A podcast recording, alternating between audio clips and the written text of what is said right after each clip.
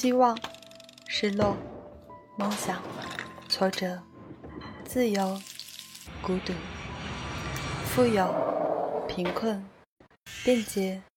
拥堵、洁净、污染、蝉鸣、噪音、快节奏、空气污染、经济增长、消费主义。几十年来，我们从乡村走向城市，城市生活变得更好，还是更差？只要你生活在这里，这里便和你息息相关。多一个角度看城市，一起思考城市的过去与未来。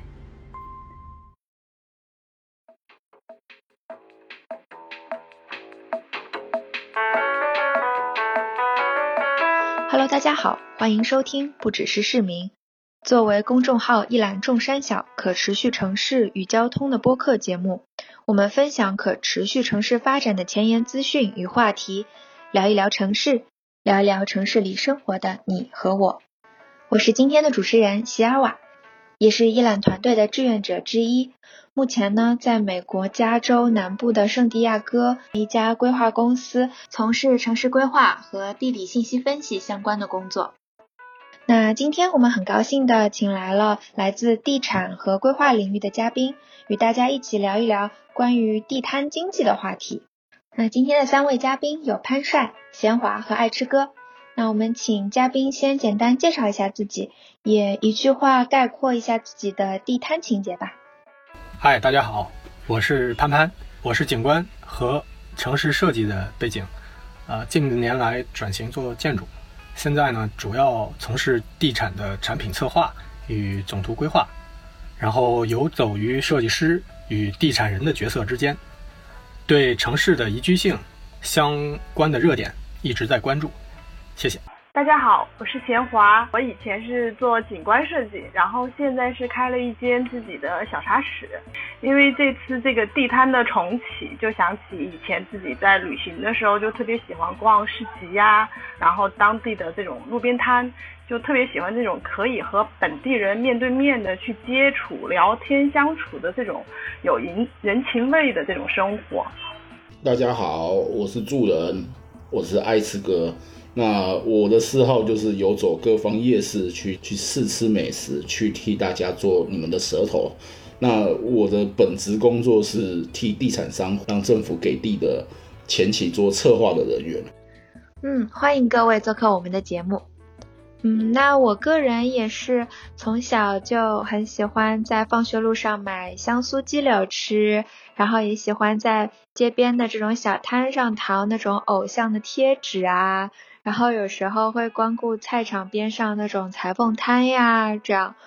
当时就会觉得便利的路边摊是市井生活的一个默认的状态。但是，嗯，几年前政府开始大力整顿市容市貌，然后强力拆违，许多小商贩都渐渐的消失了。嗯，这个时候会觉得街道是干净了，却也冷清了。直到最近。关于地摊经济、流动商贩的消息、措施、新点子可以说是铺天盖地，在朋友圈、社交媒体和短视频平台上刷一会儿，可能就会来上几条有关地摊的新鲜趣事。连我在大洋彼岸都感受到了这种欣欣向荣的气氛，可以说心下不胜欢喜。因为我一直觉得城市就是个有机体，而这些地摊呀、市井商业的形式。可以说是这些有机体的益生菌，是促进街道活力、让城市整个鲜活起来的很重要的因素。那不知道各位嘉宾对这次地摊商业的复活和它将对我们的整个经济生活带来的影响有怎么样的看法呢？贤华，要不你先？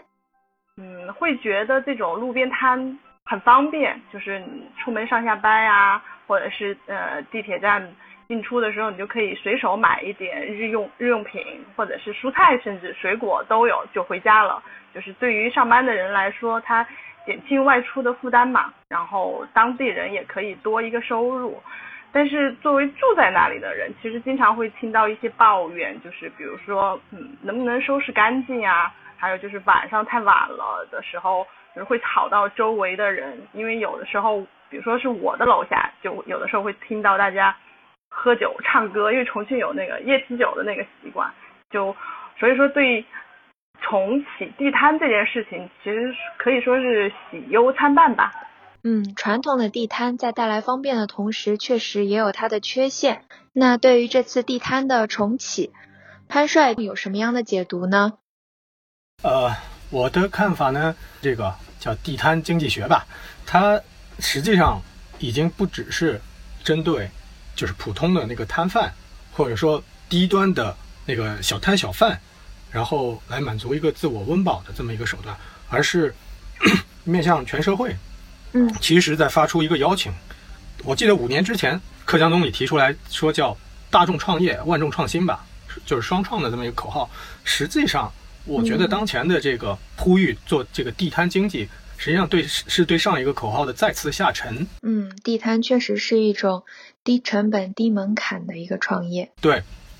我们的整个国民经济的上行，在当下这个时时代，它。触碰到很多的一些呃门槛或障碍，或者这个反全球化的这种潮流的抗性，那我们自己在自身经济内部去挖掘潜力的话，这地摊经济会是一个很好的手段。哦，当然这个事儿里面会包含原有的那些就是狭义的地摊经济，但是我们这几天就过去一周，在各种媒体也好，是是朋友圈或者各种群里面看到的也好。你会发现，身边的很多朋友都在去想自己怎么样参与到这一个，就政府提供的这个这个盛宴的这个怎么上这个桌，嗯，对不对？嗯嗯，对吧？包括我们设计师这几天看到好多很搞笑的东西，就是包括自己拿一个什么尺子，什么呃拿个图板就坐在趴在路边给人家立正可取出图啊，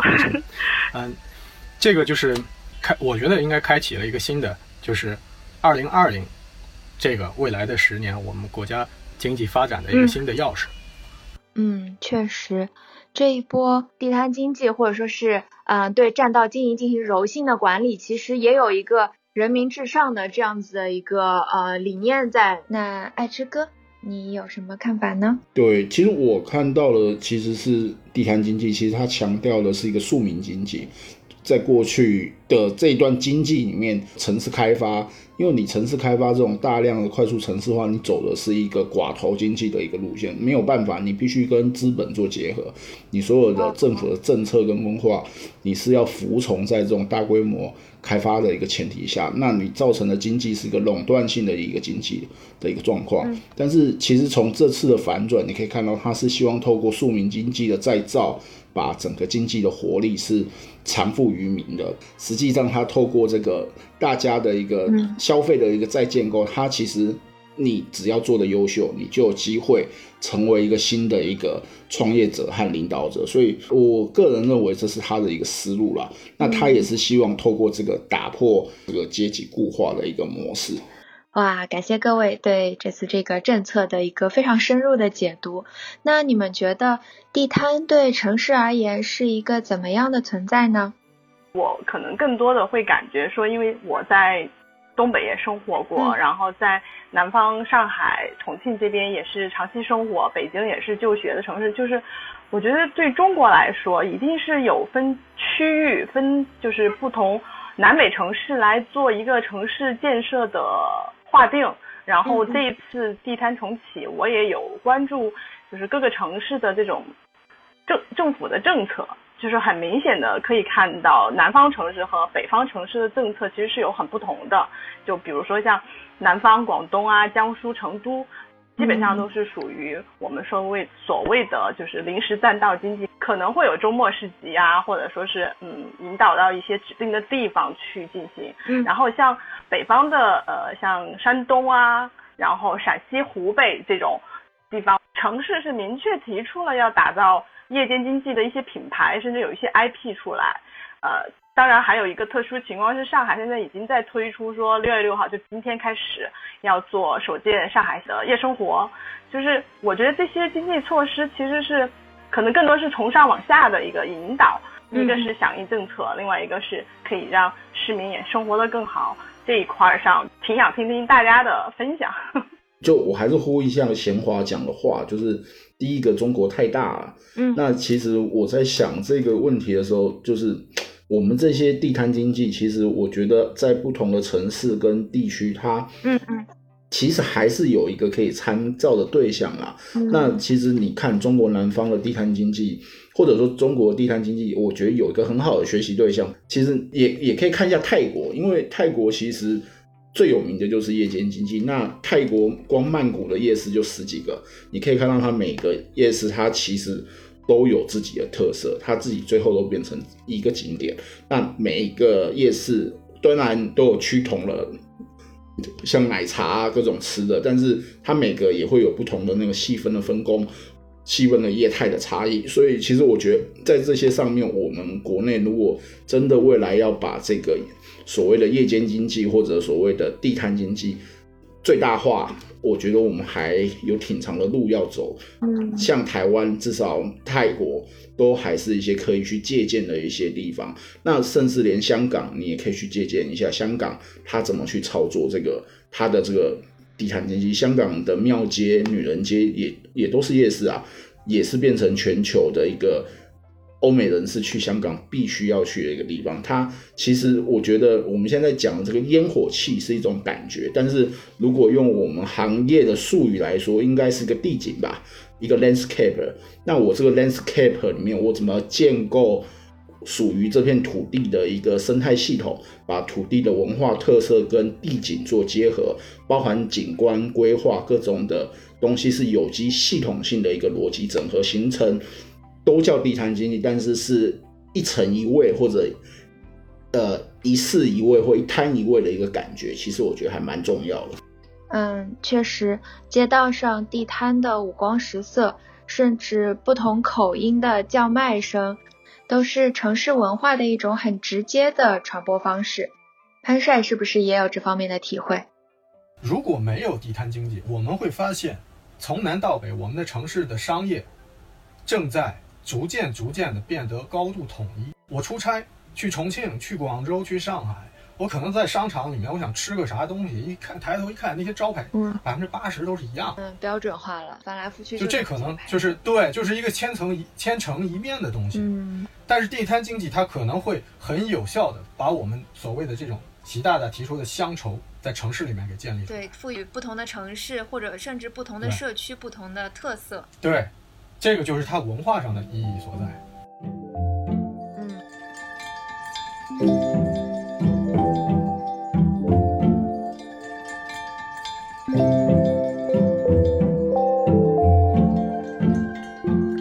嗯，那说到乡愁，我来了美国以后，真的是无比怀念国内这些地摊啊，或者是路边的小店、小摊贩给我生活带来的巨大便利。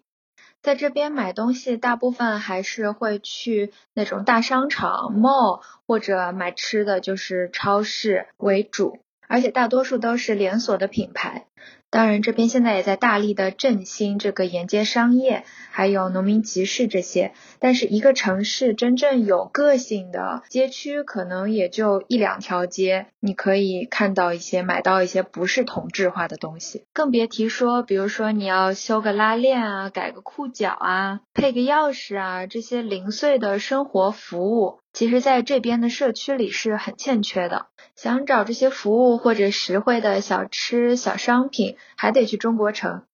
所以地这次地摊重启倡导的地摊经济二点零，就会让我怀想那个一点零的时代。我记得当时也有一股破墙开店的风潮，是吗？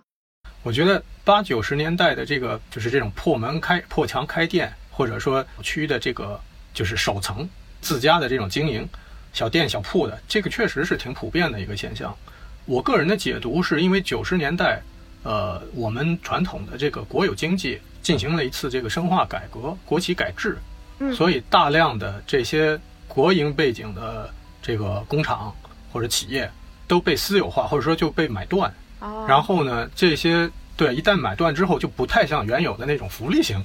这个企业，嗯就是说，呃，大家大锅饭，然后这个吃皇粮，对吧？那个年代就是，即使这个工厂它倒闭了，国家也会把它接管过去。所以说，呃，在在这个国企改制之后，那就是变成嗯那老板来决策，老板觉得我需不需要这么多人？可能百分之九十的人都要被裁员下岗，一次性买断你的工龄，给你一笔钱，然后之后你跟我这个厂就没有关系了。所以这样在九十年代的时候，就整个社会上多出来，我说不出来数量级，可能是上千万的人，就是他一下子就没有了工作了。而这些人都不是说马上六十了，要养家糊口。对他，他他可能很年轻呢，他需要后后面他要有一个自救的过程。对，在那种环境下，可能就是，呃，你想当年的这种社会，他的这确实有一部分人去了这个深圳啊，或者什么，就是去去去下海去了。但是更多的人，他留守本地的，他可能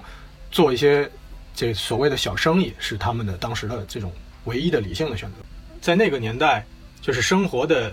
丰富程度是远不如现在的。嗯打个比方，就是你看春晚最火的年代，可能也就是它是八三年推出吧，然后一直到九十年代中期。我记得九八年王菲和那英登台唱了一个《相约九八》，嗯嗯，零几年的时候，赵本山不还卖拐吗？对，也就是说在那个年代，人们的日常的这种工作学习之余的这个生活，很大程度上是被他这个这个这个晚间的地摊夜市啊，或者说就是你你放学你走在学校门口，你就会看到各种各样捏糖人儿的呀，或者是什么那种就是那种手工艺老老一代的那种老手艺人，就是会很大的让你有一种小小的幸福感。嗯，是很有画面感的幸福感。嗯，贤华，我知道你在重庆那边的市井商业，是不是还是一种飘着香味的幸福感呢？川渝这边地摊文化的话，嗯，其实我们的那个夜市很多，而且就是会以就是还是餐饮的是最多的。嗯就是嗯，我觉得这个就跟爱师哥说到的，就是跟城市的整个发展程度有一定关系，还有就是跟这个城市，就是因为四川重庆那个鱼米之乡，就本身这边爱吃的人多，就大家都好吃，而且是乐于去寻找那种巷子里的好吃的东西。就所以说，我们的几条，包括就是所那种古街呀，或者是古镇什么的，就凡是旅游景点，它带着的一定就都是那种摆摊出来的嗯地道的小吃。嗯，然后这一块的话，就是我自己的感觉是，相对来说，可能重庆的管理上要，就是大家就是限制时间。因为像我这边的话，基本上因为你是餐饮嘛，那你就在吃饭的那个前后一两个小时可以摆出来，然后平时你就得收回去，就是它也是为了街道的一个干净的管理。然后成都在这方面相对我觉得会更活一些，大家的哪怕说你吃的当时没有卖，但是它会允许你，比如说把凳子啊。桌子啊，你都摆在外面，你就坐在那儿聊聊天儿，然后它周边的那个街道的这个环境还挺舒服，就大家就更加的能停下来。我觉得这个是跟大城市发展的时候的政策应该有一定关系。嗯嗯，因为重庆就是以前发生过一个，就是我很熟悉的街道，就磁器口老街，很多人都去过。就是那个时候，因为我小时候姥姥家在那边，就那边长大的，然后每次去就会去找以前，比如说哪个老爷子烤的那种蒸碗糕，然后谁家的一个什么呃打的一个豆浆就很好喝的，就像去找他们，他们都是那种推这个小车的摊儿，而且人家其实不是专职在做这个，就是老爷子反正也年纪也大了，然后没什么事儿干，就说我做点吃的能卖，就是都卖掉了就结束，然后再去接孙子放学呀什么的，就反而是街上的一景。但是后来因为城管的管理嘛，就统一的划定店铺，因为老爷子火了，你知道吗？很多人都去买，然后划定店铺，让老爷子必须搬到店铺里去卖。嗯然后我路过几次就看见。特别就是失落的一个老头待在门口，就是你得守着上下班儿，嗯就那个那个感觉就特别不好。反而我觉得现在让大家出来，其实是这这个肯定是好的，嗯。嗯，是的，原生的地摊经济很有活力，但是有的时候确实也很脆弱。哎，爱吃哥，你怎么看这个地摊或者说市井商业的这个起起落落的？嗯，我觉得完全其实就按着是这一次的一个历史脉络重现。那当年在汉代是地摊经济的一个盛行，但是到了唐代，它其实实行严格的四坊制。所谓的四坊制，四坊制就是它的那个坊，它是住宅区，你是不能有任何商业行为的。嗯，它的市呢，其实就是商业区，其实就是你可以看《长安十二时辰》里的那个剧中的那个摆布的。嗯，它其实呢是整个商业是被限制在那个。一个一个门铺里的，它其实是没有外面那个摆摊的。但是呢，你到了宋代重看《清明上河图》的时候，其实你可以看到《上河图》里面它是有摊贩的，但它摊贩也有分成固定和行走的。那这是从长的历史来看，从短的历史来看的话，基本上其实台湾在八零年代完全就发生过现在的事情，就是当年的台湾其实有一段时间是限制地摊经济的。但是呢，他到了经济，他到了经济危机的时候，他不得不又重新去把这个地摊经济去做一个重启。但他重启的时候，他就是做了一个有技术性的一个限制。那我觉得其实这个就是一个资本经济的不断的轮回吧。因为当这种资本阶级它的这个资本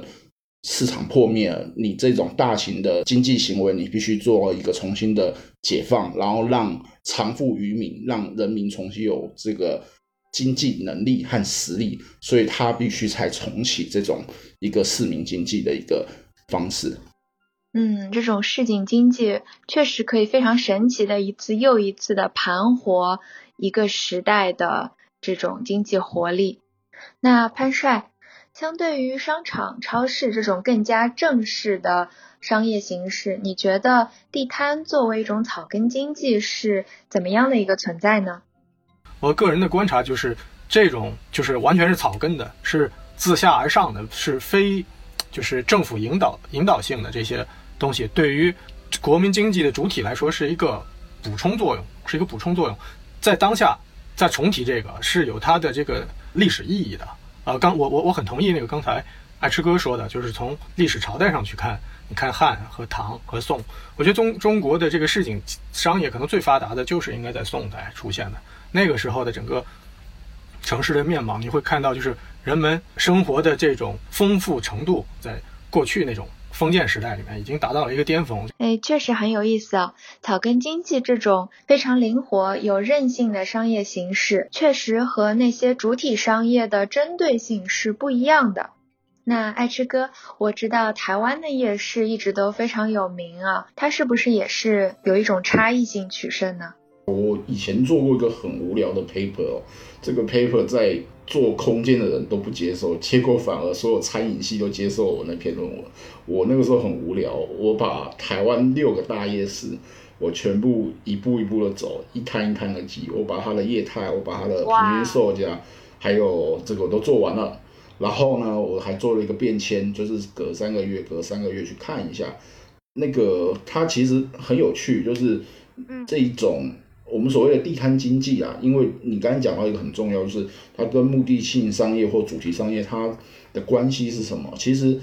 越在它的这个零售的服务，就服饰、服装的这个业态，它大概只能占到大概一半，因为其实城市城里人对所谓的这一个。呃，服装啊，服饰啊，它其实是有更多的这个可以买的地方，而且它有更多的百货，它可以去购买这种相对具有品牌和保值性的东西。那反而是这种一般性的这种餐饮业，态在大城市里面是比较多的，在台湾的夜市里，因为台湾小吃多嘛，所以它的多样性和这个复杂性是最高的。那像台北市的。夜市它其实是没有核心业态，各个地方各个最好吃的东西它都会有，但这个现象很有趣。你到了台湾中部或南部就不是这么一回事，它会有个很明显的核心业态。嗯，核心业态就是它的餐饮会趋同。为什么叫趋同呢？就讲高雄好了，高雄你去看它最大的六合夜市或几个夜市，它的核心业态可能就是。那种台湾的街边牛排是很有名的，一块大概二十五块人民币，一份餐二十五块人民币，一块大概八盎司的肉，然后加一大一把的意大利面，然后无限制的红茶浓汤，那是我们青少年时期的回忆。这个业态到台北就不存在，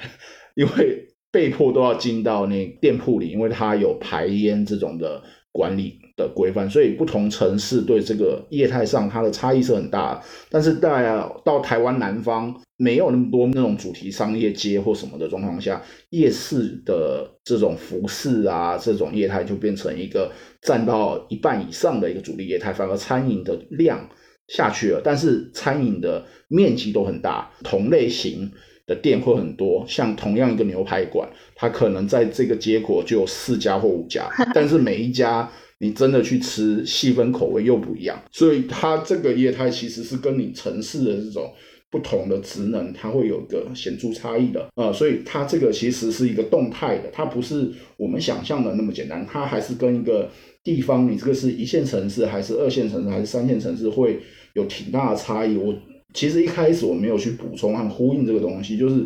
你在深圳看到地摊，你会觉得蛮有趣的，你会看到全国各个地方的小吃，但是做服务的最多就是贴贴手机膜，然后呢卖卖高仿包，但是呢你不会看到别的什么卖一般服饰啊这种的业态出现，这是一个其实就是跟我在台湾的经验是一样的。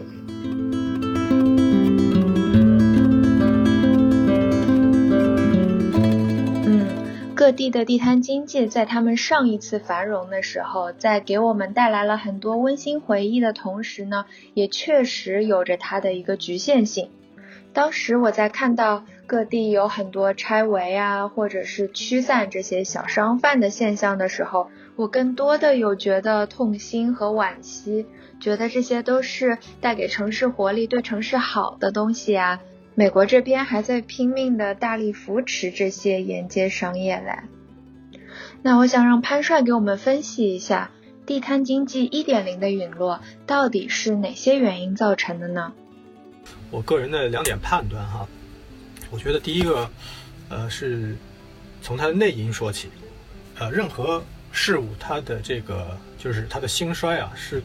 一定是有演化的。如果说这件事儿它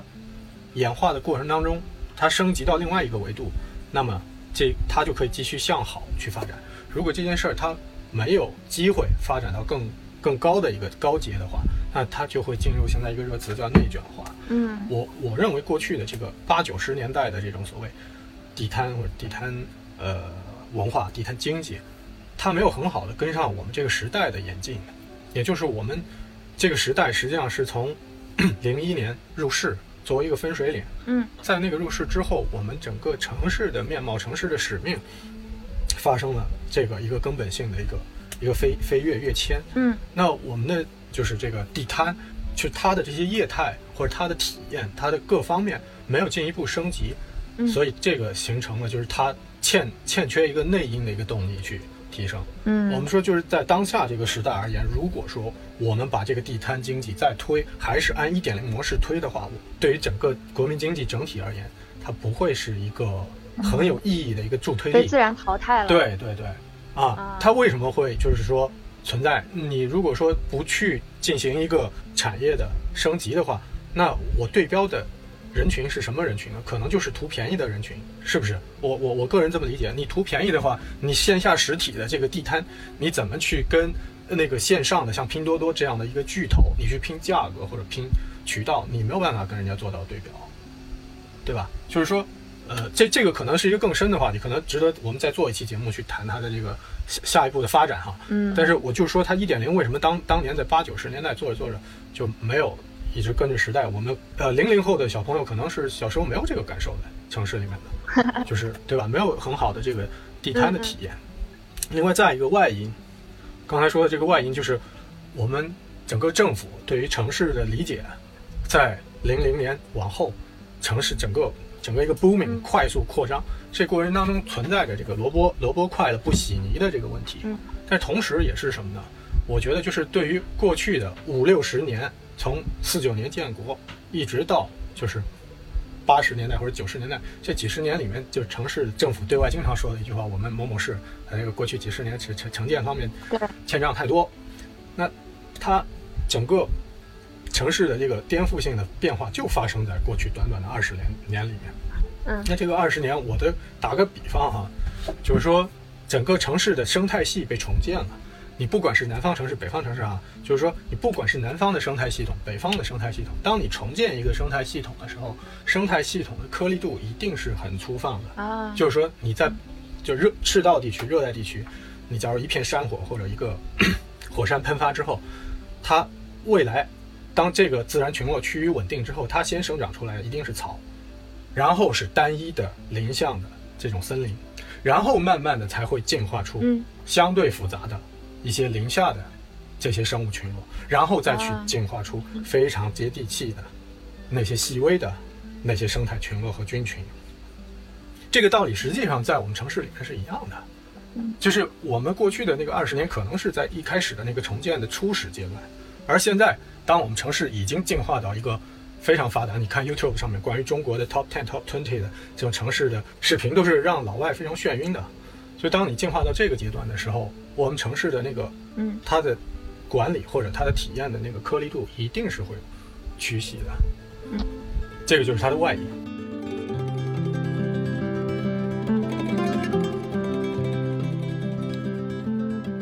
然后，呃，我想从另外一个角度再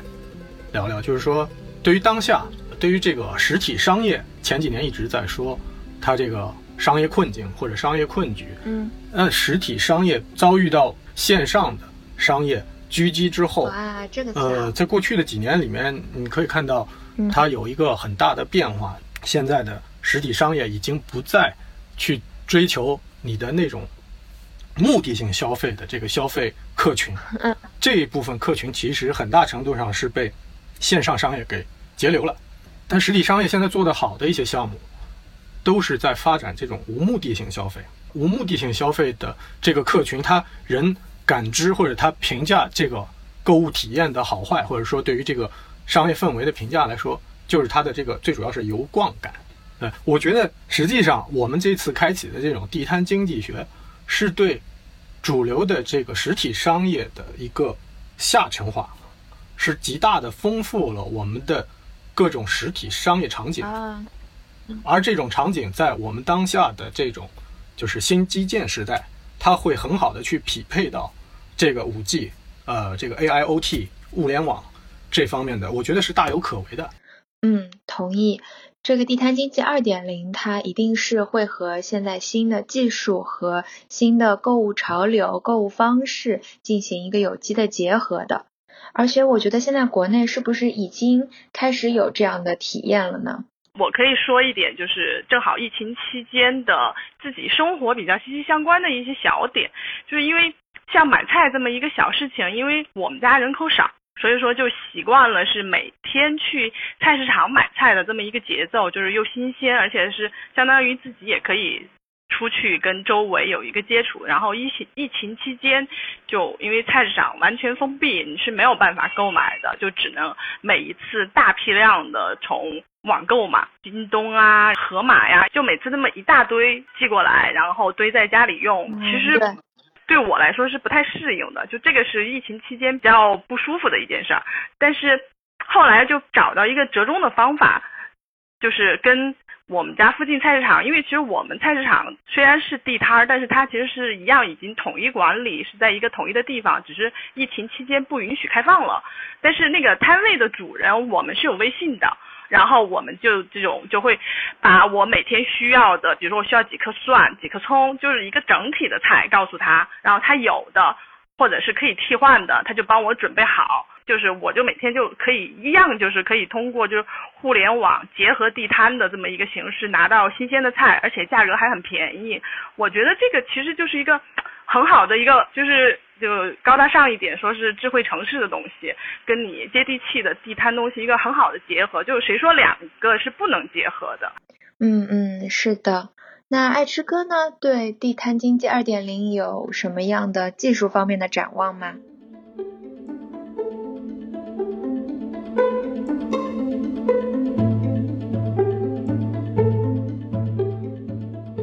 我更多我觉得可能先从安全上面来展望吧，就是说你整个地你整个地摊经济其实很多吃的用的，其实你都可以透过一些物联网的技术，其实它应该先透过物联网的技术知道你什么东西在这里面交易，那你这里面交易的东西的安全性啊，然后健康性，它对人有没有？负面影响，我其实觉得，特别是可以先从餐饮或者从饮食上面有这么一个监管的机制或模式吧，结合到物联网，然后呢，下一步才是整个智慧城市跟云城市的一些技术的一些控管，然后透过这些的一些管理技术，至少从。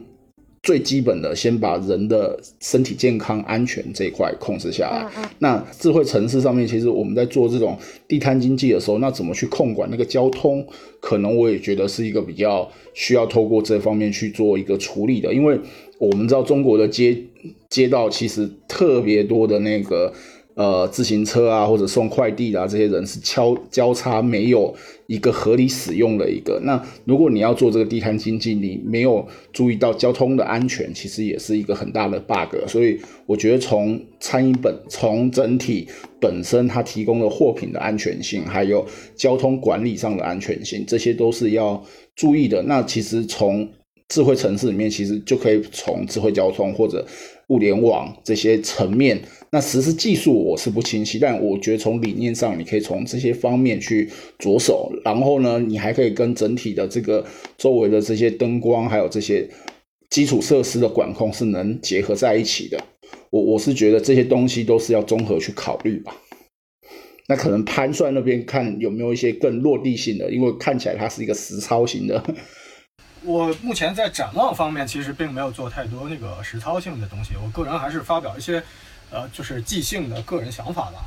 我觉得，呃，可能在未来的几年，这个地摊经济应该能跟，呃，五 G 应该会有比较好的这个发展。就是五 G 实际上它的推广，一个是它的新基建基础建设这方面的布点，这个是要国家花大力气，会需要至少三到五年的一个投入期。再一个就是它的线下的这个商业场景的建立，这个是非常重要的。就是它商业场景。呃，是要比现在的这个基础上几何级数的倍增，它这个五 G 才真正的有意义。所以我觉得地摊经济学，如果是能在这个商业场景层面助推目前的这些已有的商业格局的话，我觉得是这个这个善莫大焉。再一个就是我个人比较开脑洞，我觉得地摊经济既然它是二点零，白岩松说的可不是二点零，白岩松说的是我们要迎来一个地摊经济的三点零，甚至地摊经济的四点零。是有这个期盼的，就是说从，国家从顶层设计层面肯定是考虑到，就是说，不仅仅是略微拔高一点点，所以我觉得可能不不只是地摊经济，不只是我划定一个片区，你晚上在那儿搞夜市，我觉得应该是百分之九十的力量不是砸在这个点上，所以可能你比如说我们群里面是不是有人提到过叫叫 mass M A S，就这个东西怎么去跟地摊结合，就跟出行这块是不是有可能能结合起来？包括我自己本身就是地产这块，它跟这个叫什么地摊去结合的话，我想到地产这块卖的最大的就是售楼。售楼，你说以前都是比较高大上的，你要进入到它那种非常典雅的，要进入那种景观化的那个示范区，然后到它的那个售楼处里面去去进行交谈。然后我如果把它下沉的话，可能是什么？就是你出了你的小小区，你在你楼下碰到怎么说？就是这种 VVR。你可以很全面的去比在售楼处里面看沙盘看的还要清楚的去体验这个房子。通过这种体验的一个下沉，你可能获客的成本啊，获客的渠道会比原来优化很多。这可能对，就是真的会增加很多的这个商业场景。而且在这一轮这个时代的这个变更里面，我觉得我们国家一定是走在全世界其他国家最前面的。因为在美国也好啊，或者其他发达的经济体里面，我觉得他们。还没有有足够的意识，不管是从上层最上层的这个顶层，他怎么样去把这些政策去具体化，呃，去去去细化，还是从下层的民众对于这种大数据的这种支撑的意愿度来说，我觉得跟中国都是没有办法相比拟的。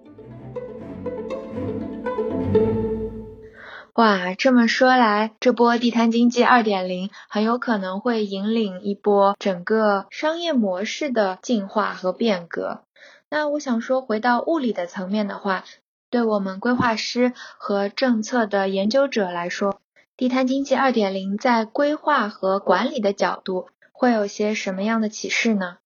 以前做很多商场的规划呀，还有设计的时候，就是很严重的从业主的角度和管理者的角度出发，就是容易给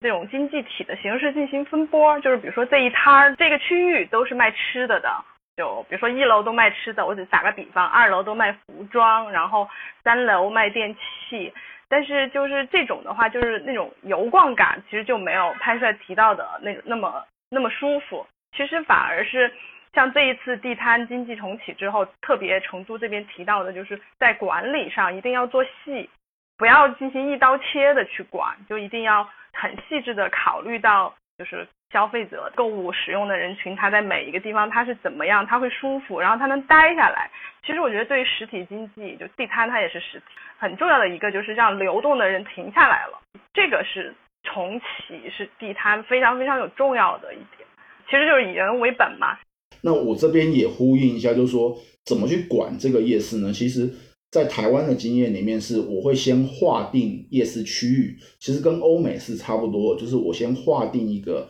集中摆摊的一个区域。在台湾是有所谓的摊贩许可证的，就是你可以申请这个摊贩营业许可证，有摊贩营业许可证，你才可以去摆摊。我觉得从规划的条件上，确实嘛，第一个你先把可允许摆摊的区域先明确嘛，然后第二个是你准入的业态到底是什么，你先说清楚嘛。这两个是你先说清楚，然后第三个合理配置所谓的配套设施嘛。什么是夜市里最需要配套的设施？其实就是垃圾桶。你在这个夜间经济消费完之后，你到底怎么把这些垃圾去做一个处理？那你的垃圾基本还可以分成干跟湿，这也跟现在的垃圾分类的。基础原则是一样的嘛，所以其实从几个面向来说的话，你要好合理的管理这些新的地摊经济，就是 跟贤华也讲了一些东西，就是说，呃，时间是一个重要的一个东西，就是说什么时间可以摆哪些，你最晚到什么时候，是不是所有人都可以来摆摊，还是有些类别你是需要。做一个甄别或做一个分类的，像台湾至少餐饮的这一块，它是有一定的一个准入条件的，你也需要一个许可证，你才可以，就是说你有基本的一个体检。呃，在台湾的经验里面，你至少要检查你有没有这个传染性的乙肝，这些基础的条件你是必须被验证的。第二个就是你的食物，你的食物有没有采购证明，你的食物是不是来自于相对安全或者。合理的一个条件去供应给你的原材料，那你在现场的这个工艺是不是符合卫生？我觉得这些都是有一些基本条件可以在现场去确认的。那这个确认其实也不是说我主管机关派个人过去看就好了，它其实背后是应该有一个叫施行细则。因为我每次在看国内执法，其实都非常的粗糙，领导说不行就不行，说不行你是不行于。管理规范的 A、B、C、D 的哪一点，在台湾很多时候，你摆摊，政府规范就是临街九十公分以内是你可以放摊位的位置，那你就摆那里。但是你不小心有任何东西突出去，对不起，台湾不是城管背背来，台湾是警察直接把你摊位没收了。所以一样的事情在台湾也会发生的，但是我是有依据的，我是有一个管理细则，我告诉你，你违反了这个就是错。但是在国内其实。基本都没看到这一条，所以其实我觉得是对于法有没有那个所谓的法理精神的一个问题。那另外一个就是 有些特殊类的，像一呃我们所说的这种歌唱啊、文化艺术表演的这些部分，那它这个表演到底有没有具有一定的呃合理性，或者它这个有没有一个艺术度？其实，在台湾。你要在街头当个艺人唱歌也不简单的，你要考试的，考试也不是说你随便。哇，对啊，这个都是需要一些管理规范，所以我觉得这个是一一个需要细致的去讨论的一个东西。但是我们需要的是时间，透过时间逐步的把规范订立出来。但是规范定出来之后，是国内的城管大爷们必须依法施法，而不是领导说不要就不要。这个是一个很重要的核心精神。嗯，确实，在地摊经济一点零的时代，很多东西都是原生的，是属于这些社区需要什么，可能地摊上就会出现什么。那现在的二点零，在满足需求和结合创新的同时，确实需要在管理的方法方式上，还有在制定规则的初始阶段就细化下去。这样在地摊经济的结构和形式在建立的过程当中就会更加的规范化，然后在这个基础上形成一个比较好的发展常态，这样才可以更好的服务于经过消费升级的社区和已经经过一波整治的城市面貌。那贤华，你现在也是经营者，能不能跟我们分享一下你的视角呢？嗯，其实就是我们聊到说新的地摊经济这一块的话，嗯，管理上面是希望管理的人一定要更加的人性化，就是呃不能一刀切的来管，就像就像那个潘帅前面说的，就我们其实经济的成长跟你大自然的一个自然生态的成长是一样的，你不能说我只要大树，我不要小草，其实。大树、小草、灌木，它都有自己在这个生态系统里的作用。嗯嗯，就是其实更多的是需要城市管理者给出更多的时间和精力去更精微的去照顾他们。对的，对的，对的，就营造好的环境，包括一些就是好的措施啊，来就是让城市的我们这种就是小的经济可以更繁荣起来。嗯嗯。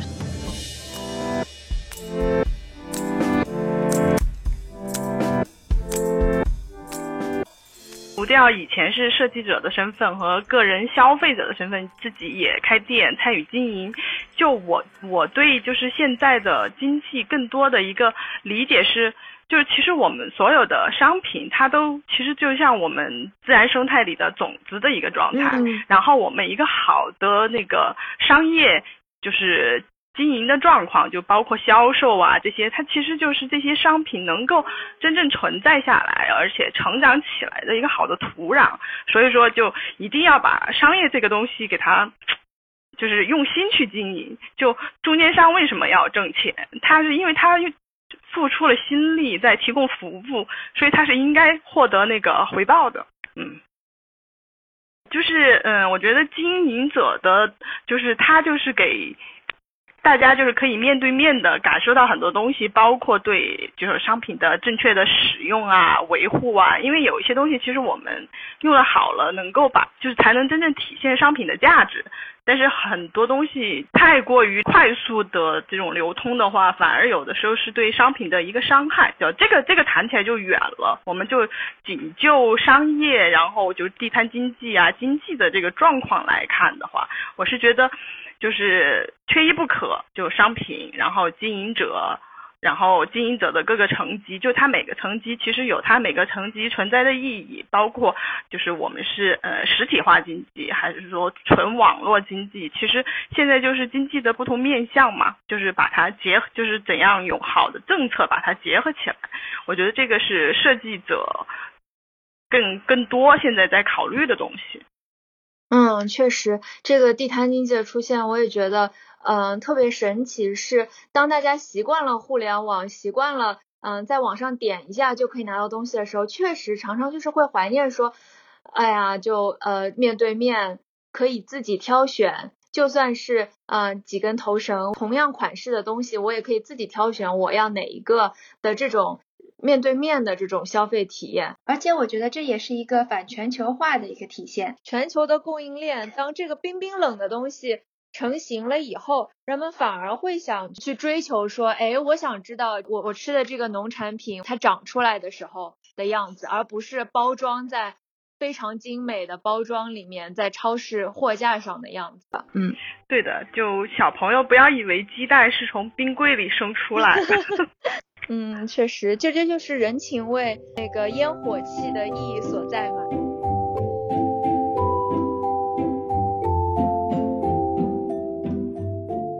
嗯，那从商业规划和布局的角度，想听一下潘帅的视角。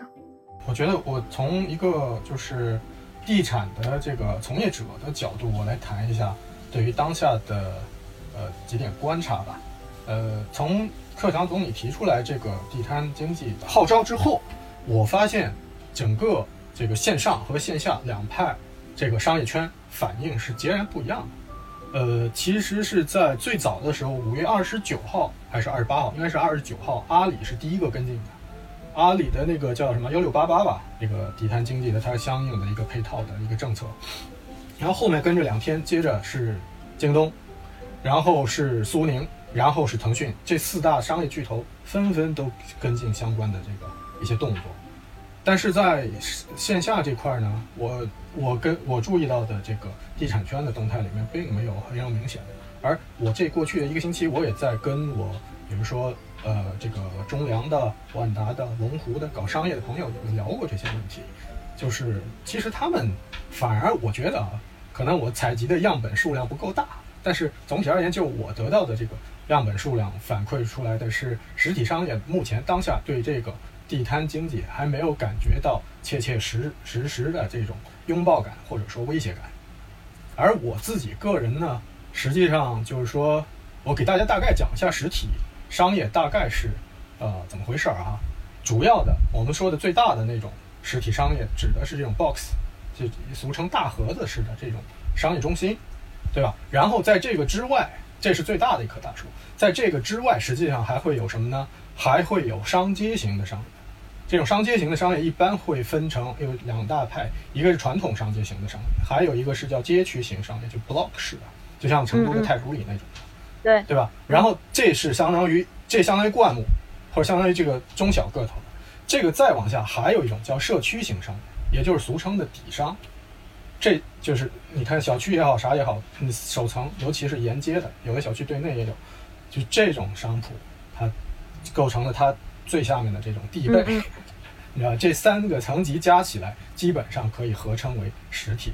实体商业。而这个三个商业怎么样去对接这个地摊经济？我觉得目前在最大的那个大商业的生态系里面，它跟地摊经济，呃，目前好像是井水不犯河水的那么一个状态，这是我个人观察。而且其实我在这最近几年一直担任着中国建筑学会呃主办的这个。国际商业建筑高峰论坛与高峰竞赛的组委，呃，我的观察，最近几年我收到几几百甚至上千个竞赛文件，都是对未来实体大商业的展望的这种竞赛文件，呃，有很多就是偏学术性的，它分学学术组和专业组，学术组的这些学生们反反而更关心就是把大商业做的扁平化和这个碎片化，嵌入到街区里面去，但是专业组的作品往往。会会把大商业做得更炫酷，或者更更科技、更科技感。对，这是大商业层面。然后中等层面的，就是这种商商街型的这种商业呢。我我个人的想法是什么呢？跟这个呃地摊经济，它实际上就是说，从业者呀，从业者是不同的社会阶级。你像大商业 box 里面，一般经商的商户会是什么呢？它都是规模以上经济，就是从工商层面去判断，大商业里面是规模以上经济的这些商户。就是你你知道的知名企业或知名品牌在里面经营，然后这种就商业街里面经商的呢，多半就是叫呃中小企业，然后再到下一个层级，也就是底商型的，往往他是创业者或者是那个叫呃工商个体户，就这三类的这个经营者在分别去经营。然后我现在说的是中间这个层级，它对应的这个地摊经济行为。我觉得最好的一个方式是什么呢？借着现在政府放宽对这一块的管制，我们可以在城市当中多打造一些探出式的，就是我们这个商街里面的经营场所是固定在室内的，但是它是不是可以外探出来？外探出五米、外探出八米的一个区域，它可以做成像美国那种非常灵动的这个商铺边的这种街边的这种，你知道吧？这种灰空间，这个东西一旦做出来，对于整个城市的活力的提升，这个感受不是一点半点的。这个是对吧？就是说，对于这些呃已经有一定社会影响力的这些社会品牌，他们可以去做一些下探的事情。是。然后再说到底商，就是最小的那个层级，呃，从业者实际上，我觉得跟地摊经营的这个从业者，他们身份上是至少有百分之五十的重合度的。嗯。而他们，我觉得最大的一个就是这个这个这个区别点在于哪呢？就是在于你像本次疫情。对于这些人群，你去租底商店面和你摆地摊给你带来的这个风险，就是你的财务风险是完全不一样的。对，这个是我的我我对这三种实体商业怎么去对接地摊经济的一个我的个人思考吧。其实我还蛮期待，就潘帅前面说到的，就是其他的一些行业参与到地摊经济上来，就是那个那个会怎么来参与？其实。就是有点想象不出来，因为因为我自己也是从办公室，然后走到工作室的这种环境，其实很多时候会觉得是你说。我我们沿街的这种有特色的店铺，是我们童年我们小时候童年的那个回忆。现在的孩子可能都没有了。但同样的，就是办公室待惯了的人，你让他走出来去街边做这种地摊的，参与地摊的这种哦业态呀什么的，他也也也有一个适应过程。怎么来参与，其实还蛮蛮蛮值得思考一下的。然后另外一个就是集市的一个集中，因为前面那个爱吃哥也谈到说智慧城市的那种。就智慧方法的管理集市啊什么的，我就一下子想到的是这一次的董明珠带货这件事儿。就它其实是一个通过一个集中厂牌带货，但是它其实销售出去的东西，包括它的引流，其实通过的还是它下面细分支的经销商来进行的。然后经销商从中进行提成，但是把价格更优惠利民，其实是做到了一个平衡。就这些东西，我觉得就是可以在细化管理和细化发展小经济业态的时候可以考虑的东西。嗯嗯嗯，确实，随着现在线上线下的商业形式结合的越来越紧密，这次的地摊经济二点零一定是会有无限的潜力的。啊，那我们刚刚讲了很多，都是在物理层面还有经济层面，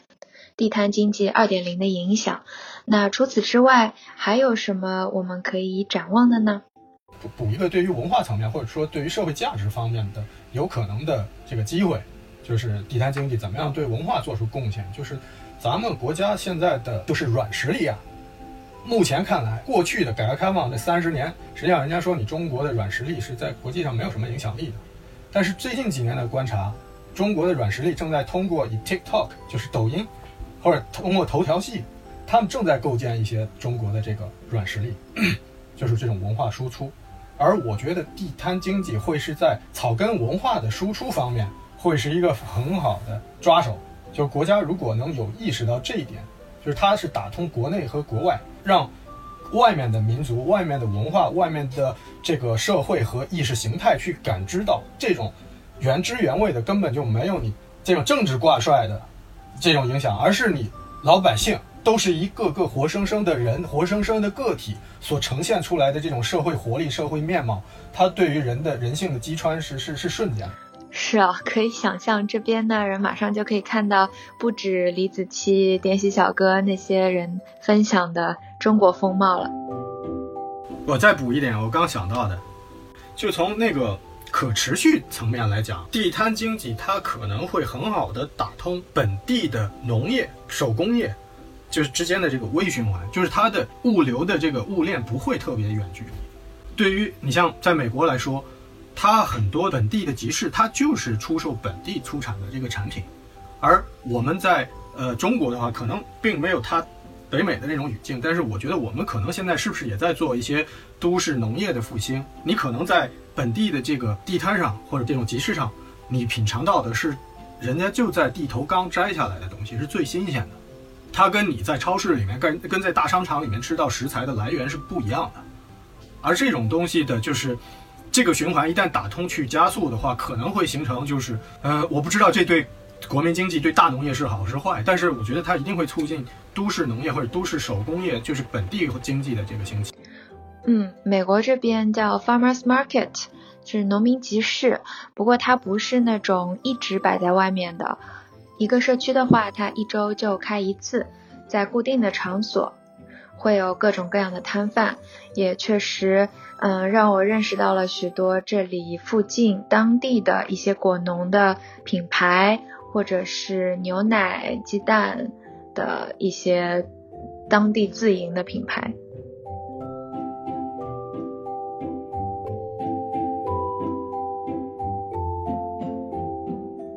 哇，今天聊的真的非常的尽兴，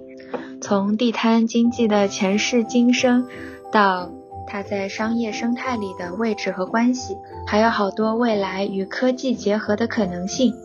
可以说是干货满满。那我们今天就聊到这里，也祝愿地摊经济二点零可以健康、可持续的一直发展下去。感谢潘帅、贤华和爱吃哥，我们下期再见，拜拜。好，再见，拜拜。